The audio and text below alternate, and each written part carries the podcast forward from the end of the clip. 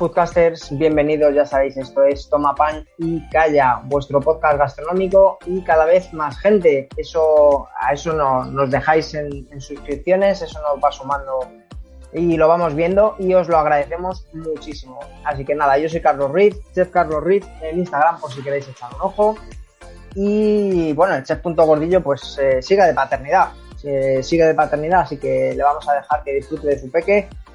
¿Y qué nos trae hoy? Pues mira, pues dando un poquillo de vueltas sobre, pues que hemos eh, en Sanlúcar, pues han, sido capital española de la gastronomía, ¿no? 2022 eh, y habría que darle una vuelta a conocer un poco lo que es el, eh, la experiencia desde fuera, porque al final nosotros tenemos nuestra opinión como cocina y como cocineros y, y nos gusta también conocer la de la parte de, la experiencia del cliente, que al final es la que nos nutre y nos hace crecer. Y en este caso, pues eh, vamos a hablar con eh, Mónica Alcón, que es consultora de negocios para marcas de moda, arte y gastronomía, socia del club. El club es el Club Español de Alta Gastronomía y bueno, es mucho más que un club. Eh, ahora nos contará ella. Muy buenas, Mónica, ¿qué tal? Hola, ¿qué tal, Carlos? ¿Qué tal? Pues muy bien, muchísimas gracias por este, este, esta acogida de guante. Así que vamos a charlar un poquillo de, en mi caso de gastronomía, que es yo creo que la más, un poco la más conocida. Y nada, eh, comentaban en la entradilla, ¿no? Que es más que un club. Eh, cuéntanos un poco de qué trata este club, hacia dónde está enfocado y quién puede pertenecer a este club.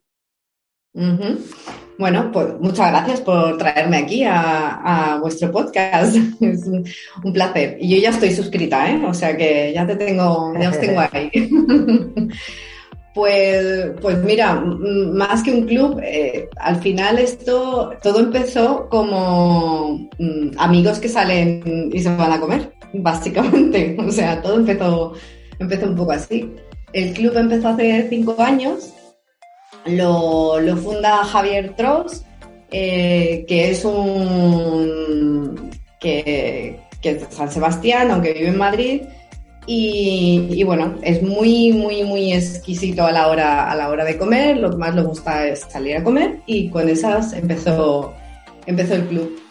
Y, bueno, lo que fue empezando a ser un, grupito de, amigos que se iban sumando a, la iniciativa, pues ahora somos 187 socios. Mira, muy y, bien. y cómo, pues Mm, ¿Cómo funciona? La verdad es que es muy, es una, eh, es un club muy abierto. Eh, puedes pertenecer a él, cualquiera puede pertenecer a él, es decir, no hay ninguna regla para, para, entrar. ¿no? Lo único, pagamos una, una, cuota mensual y eso lo que nos da es la, la opción a participar en todas las actividades que, que se hacen.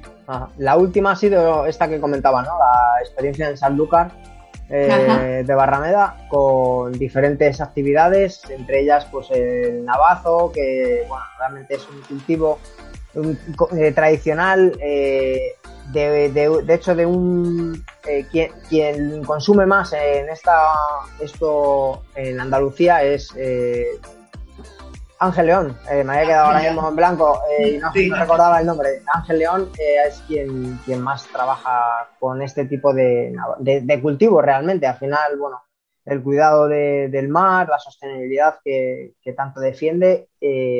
cuéntanos qué, tuvo esa experiencia de especial, porque al final todas son diferentes, pero que cada una con, cada una te quedas algo diferente. Pues mira, esto, es lo chulo del, club en, realidad, por eso, por eso que es más que, es más que, un club, porque aunque empezó siendo ir a comer, ahora ah, las experiencias terminan, terminan siendo mm, de comer, pero de aprender muchísimo y sobre todo de aprender lo que hay detrás de, la gastronomía. y, y, este, por ejemplo, fue el caso, el caso este de la visita a, los navazos, que es con, cultivo desterrado. Em, y ahí lo que, lo que descubrimos fue cómo, cómo se ha recuperado una forma de cultivo ancestral en las dunas al lado de la desembocadura del, Guadalquivir y, cómo alguien ha sido capaz de, de algo que estaba totalmente, digamos, mm, en desuso, Además es curioso porque toda esa zona de ahí se, originalmente se regaba con agua salobre que, que, viene de unos pozos que se hacen y que comunica, viene del agua del mar y el agua del dulce del Guadalquivir que se, que se mezcla ahí en esa zona. Y uno de los descubrimientos más interesantes fue que la gente intentaba regar con agua dulce, con lo cual les costaba, los gastos eran mucho mayores, traer el agua de fuera, eh, y sin embargo, la producción de allí, de esa zona, como mejor se hace es con el agua esta salobre. Y luego lo que dices, que, que, que además este, en concreto, cultivo desterrado, el, digamos, el originario de todo este proyecto, lo que hace es eh, diferenciarse plantando unas determinadas especies y unas determinadas plantas que ahora se utilizan en, que además son como especies antiguas que estaban casi desaparecidas y que ahora los mejores restaurantes, mm, entre ellos Ángel León, pero no solo ellos, en España y fuera de España, utilizan esos, esos ingredientes en la alta gastronomía, que es súper chulo. Mm.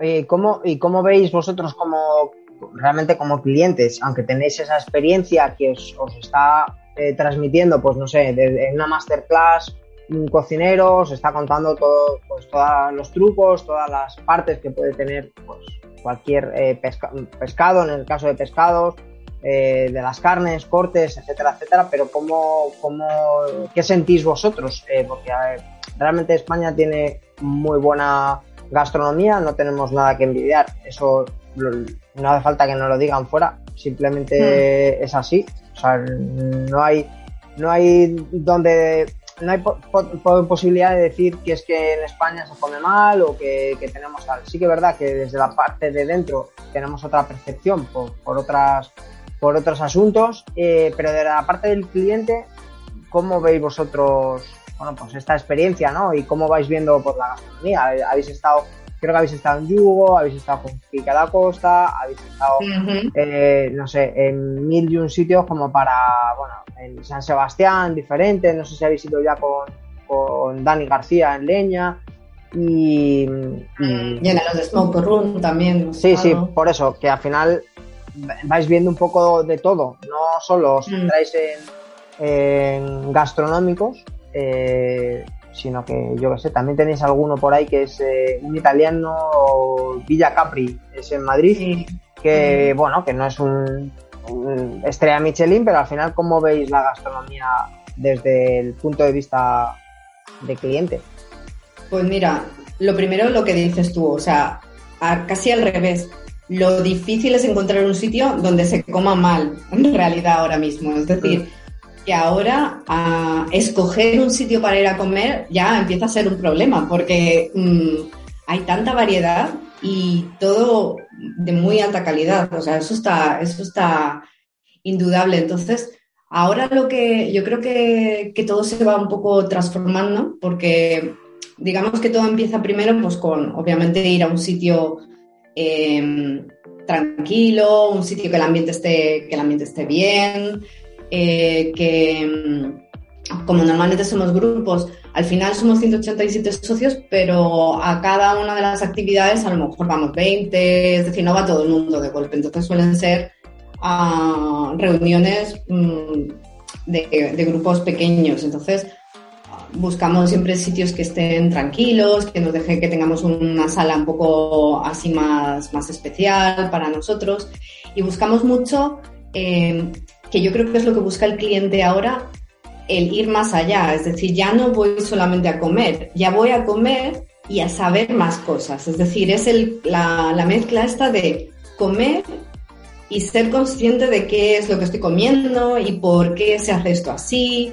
Es decir, no sé si será también, bueno, yo es que soy también un poco friki de estas cosas, pero soy muy aficionada al Masterchef y estas cosas, pero yo creo que, la cocina se ha acercado ahora tanto al cliente que los clientes mm, queremos no solamente comer, sino tener experiencias. Por ejemplo, una de las cosas que intentamos en, las quedadas con, el club es que el, el chef que ya te digo, sea estrella Michelin o no, porque vamos a muchos restaurantes que no son estrella Michelin y simplemente por, por, eso, porque, porque buscamos algo de diferente, vamos buscando sabores diferentes o experiencias diferentes, intentamos que el chef esté un ratito con nosotros, porque no, por eso, pero porque nos gusta que nos cuenten cosas, que nos cuenten el concepto que hay detrás, eh, el, el storytelling de, la, de, la, comida, yo creo que, ya se ha hecho se ha hecho importante, porque, porque te digo, calidad ahora la encuentras en prácticamente todas partes. En España es que es muy difícil ir a un sitio y salir diciendo que has comido mal. O sea que... Ya, bueno, eh, estaba justo buscando, eh, porque me parece una experiencia, de hecho, le hemos tenido en el programa, es la batería de Sousa, es el hombre que susurraba a, los patos, los tiene patos y ocas, las tiene, al final lo que, lo que cría son a los patos y a las ocas, hace todo tipo de, mm, de, pues de, foie gras, de, productos con, tanto con el pato como con, la oca, pero son libres, están totalmente libres. Eh, hay una, de hecho hay una charla TED, lo contamos en ese... Eh, en, esta, en este episodio y me parece pues, una experiencia en la que alguien que, eh, que, lo, que lo cría, que lo cultiva, que, que lo mima, eh, que es parte de su ser y de su familia, porque así no lo hacía ver él, por ejemplo, eh, bueno, pues, pues te, enseña todo. ¿Qué pasa? Que desde la parte de dentro de la gastronomía, parte, esa parte del storytelling eh, es muy bonita, siempre y cuando haya alguien que la haya hecho y, lo tenga mm. trabajado, ¿no? Y que te pueda contar, pues, eh, un poco de qué va, eh, pues, no sé, el plato que te estás comiendo, ¿no? En este caso, diferentes casos, hemos tenido la oportunidad, ¿no? De, de, estar en bastantes y sí que hay en algunos que te, que te cuentan toda esa... toda esa experiencia, todo lo que hay detrás de un tomate, un agricultor, pero mm. yo creo que también es verdad que, que cierta, cierta parte de la gastronomía hace más daño con no querer conocerlo. Al no querer conocerlo también lo que apoyamos es a que sea un, un servicio de express eh, mm. en el que no, ¿no? En el que mm. efectivamente no nos interesa nada más que vamos a comer y si es más barato mejor. Así que yo creo que al final la hostelería tenderá más, ya lo, ya lo hace, pero tenderá más a a obviar todo eso, que será otro mercado, y, hmm. bueno, nos, centraremos más en, conocer lo que estamos comiendo. Que bueno, desde el podcast, por ejemplo, es eh, parte fundamental que la gente dé la vuelta a un, etiquetado, que conozca la procedencia, al menos al menos que sepa que se está comiendo un aguaquete de Perú, que no tenemos nada en contra, pero que los tenemos, los tenemos en Málaga, ¿no? Y en el caso de... Eso, eso, da para otro tema que también, si quieres, otro día me invitas y hablamos de todo eso, porque... Claro, pero bueno, nosotros desde, desde nuestra posición como cocineros defendemos eso porque creemos en eso, ¿no? Eh, ahora, vosotros como clientes, si nadie os llega y os, os, dice, oye, mira, este, no sé, este tomate, tomates eh, recuperados de la huerta de Madrid, de la huerta de Aranjuez, eh, se ha recuperado a través de Imidra, todo esto que te cuento es cierto y es, que nos, lo han, lo han, estado explicando los chicos de Imidra, todos los científicos y, y, los propios agricultores, ¿no? Con lo cual, al final, esa, ese storytelling hay que trasladarlo, ¿no? Y a, a los restaurantes. Eh, no en todos los sitios lo hacen, vosotros lo estáis viendo, pero lo estáis viendo porque cuando vais a los sitios tenéis más o menos eh, eh, experiencia, pero cuando la tenéis, cuando tenéis esa experiencia completa, al final te vas con la sensación de que de verdad sabes qué es lo que conoces, ¿no? Que, que, has comido, que lo conoces, que has estado incluso, ¿no? Que te ha llevado a, estar en ese huerto porque alguien te lo ha transmitido.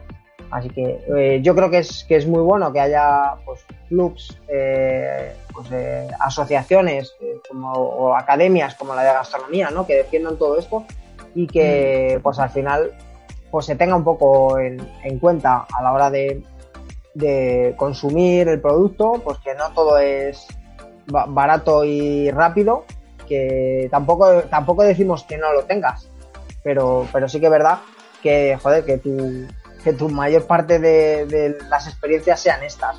Así que, ¿cuál ha sido, hombre, ponerte en, el top 3 de las experiencias así?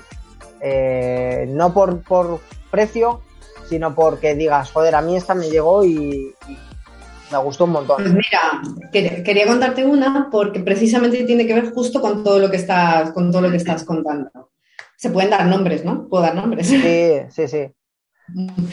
Pues eh, yo había ido a, comer a, Poniente, a Ángel León, hacía, hacía un par de años, vamos a decir, ¿no? Y, a mí, bueno, a mí es que me encanta.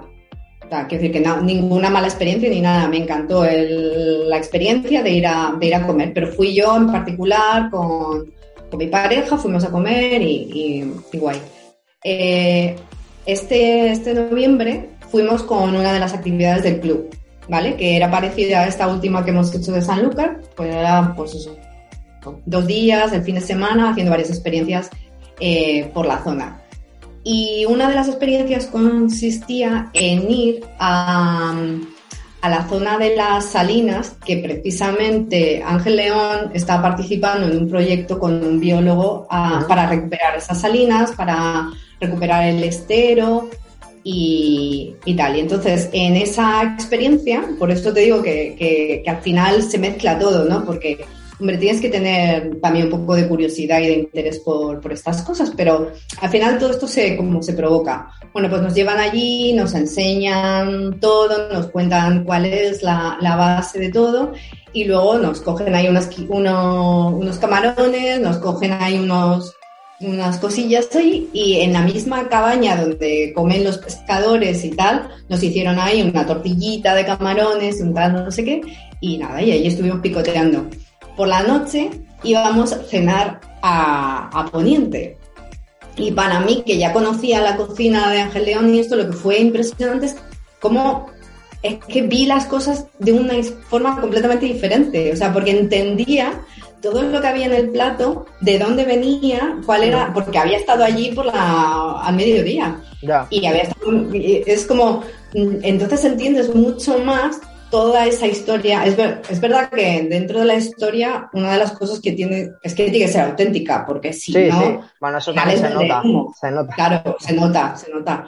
Pero para mí esa ha sido una de las experiencias, ya te digo, como reveladoras de decir, ostras, Mm, después de haber visto esto, ahora mm, todo lo que veo aquí en el plato cobra mucho más sentido. Ya. Bueno, le da mucho más valor a que alguien de repente te diga, oye, pues es un menú de degustación, en el caso de un gastronómico, o un plato, pues no sé, un virrey, por ejemplo, que te planteen un, un virrey cocinado y que tenemos que saber que, que, hay momentos pico en el que puedes encontrarte el virrey a 200 euros el kilo. Claro. Si a eso te le cuentan que viene de Asturias, de Galicia y que tiene su, historia, pues al final te como que te llena eh, toda la experiencia. Y es lo que yo creo que es lo que hay que buscar, ¿no? El mm. completar esas experiencias. Es verdad que se abusó de todo ese compendio de esa palabra eh, con con el tema de los menús gastronómicos y precios gastronómicos. Eh, gastronómicos, gastronómicos. Sí, sí, eh, bueno. Y efectivamente, como decías tú, hay en algunos en los que pues, te encuentras con que, joder, es astronómico y encima no te has ido, no te vas con esa sensación de, hmm. de, plenitud, de me han contado todo, eh, bueno, pues ya sea porque el, el, local está muy lleno, porque por lo que sea, ¿no? Al final para, para, poder decir que tienes esa experiencia, tienes que ir a la raíz. Todos eh, mm. ahora mismo están eh, muy, eh, muy enfocados en, en, acercarse al, pues, a la albufera, al parque de la albufera, a ver el sembrado recogido del arroz. Claro. Así que, no sé, me parece, me parece muy buena idea. Danos, si quieres tú, bueno, las tuyas o las del club más bien, ¿no? las coordenadas para la gente que quiera, oye, que se pudiera animar, dinos dónde estáis. Y mm. nada, pues oye, bienvenido será el que os quieran conocer. Claro. No, además, eso, hablando de que es más que un, club, además de todas estas experiencias y de salir a comer y, de disfrutar y de aprender muchísimo, luego es con la gente con la que te encuentras, porque al final en este club lo que encuentras es gente como tú, porque es gente que al final lo que nos une es el amor por, por la gastronomía y por este tipo de, por este tipo de experiencias. Entonces, sí que se forman al final haces amigos, se forman grupitos, luego te vuelves a ver y la verdad es que es un ambiente muy, muy chulo. Pues mira, las actividades principales se hacen en Madrid porque es donde está centrado el, club, pero luego se hacen más actividades, como tú has contado, por, por, toda, por toda España. Mm, si queréis, si, si, alguien quiere apuntarse, eh, pues puede hay una en la página web que es teac.es, eh, hay una pestaña de contacto, se puede mandar ahí el correo o, si me localizáis a mí también por, por la red. Terminado en G. Terminado en G. sí. de Club Español Alta Gastronomía. Eso es. Punto, e, punto es. Y, y luego, bueno, lo que sí que quería comentar es que Además, como esto va como construyendo según, según los que vamos uniéndonos al club, que esto también es lo chulo, que según la gente que se va uniendo, pues se van creando experiencias nuevas. Los, los, socios participamos mucho también en la elección de los restaurantes porque damos nuestra, oye, me he enterado de tal, de tal, tal, tal. entonces Javier, que es un poco la cabeza pensante de todo esto, hacéis las listas, nos las pasa, os gusta esto para este año y tal, o sea, que hay un poco de debate. Y ahora lo que estamos centrados también es que como club estamos abanderando el proyecto de Madrid Capital Gastronómica Mundial. Que, que esto... nos da, que nos da para otro episodio Que nos da para otro, exactamente. que, bueno, ahí mm, bueno, es un poco la contribución, la forma de que un club que apoya la gastronomía de alguna manera pueda abanderar también y apoyar pues, la gastronomía, por ejemplo, de una, de una ciudad. Bueno, voy a ver si consigo eh, a una persona, se llama Héctor, que, es bastante bastante conocido con esta gastronomía de Madrid, ¿no? Pero, mm. pero tiene una agenda muy, muy apretada y todavía no hemos conseguido eh, contactar con él. si consigo hacer ese dúo, eh, estamos otra vez en contacto para ese tema de, lo que es el, abanderado de, Madrid como capital gastronómica, que para mí, no porque sea madrileño, me parece que lo es, pero, pero, bueno, esto ya a gusto los colores. Sí que es verdad que tenemos mucho, muy variado y muy bueno, y bueno, pues eh, otras cosas que, también coexisten con, con eso. Así que, pues, de momento vamos a dejar la experiencia ahí, porque si nos vamos a la de Madrid, vamos a tener como para otra semana entera de, todas, las, cosas que pueda haber y comer en Madrid, eh, aún no teniendo puerto, aún no teniendo pues, una ganadería en el propio Madrid centro, porque, pero tenemos mucho, muchos quesos, mucho de hecho, la semana que viene seguramente que podamos hablar eh, con que, sería Jaramera, que eso que acaban de sacar un probiótico madrileño, para que veas tú que al final eh, nos puede dar para, para muchísimo. Así que lo dejamos ahí en, pausa con, la promesa de que en, el momento que encuentre a Héctor eh, nos, traiga también al programa un poco de conocimiento de Madrid y vuestro vuestro aporte que estáis haciendo como, como abanderados. Así que nada, muchísimas gracias Mónica por este ratito y oye, si, si queréis contar alguna cosilla en algún momento con el, con el podcast en el club, pues bienvenido es. Vale, pues muchísimas gracias a ti por la invitación. Un placer. Igualmente. Adiós. Bueno, pues esto ha sido la entrevista al Club de Alta Gastronomía y nada, si os ha gustado este contenido, dejádnoslo en comentarios, suscribiros para, para estar atentos y al día de nuevos episodios y nada más. Así que muchas gracias por escucharnos. Adiós.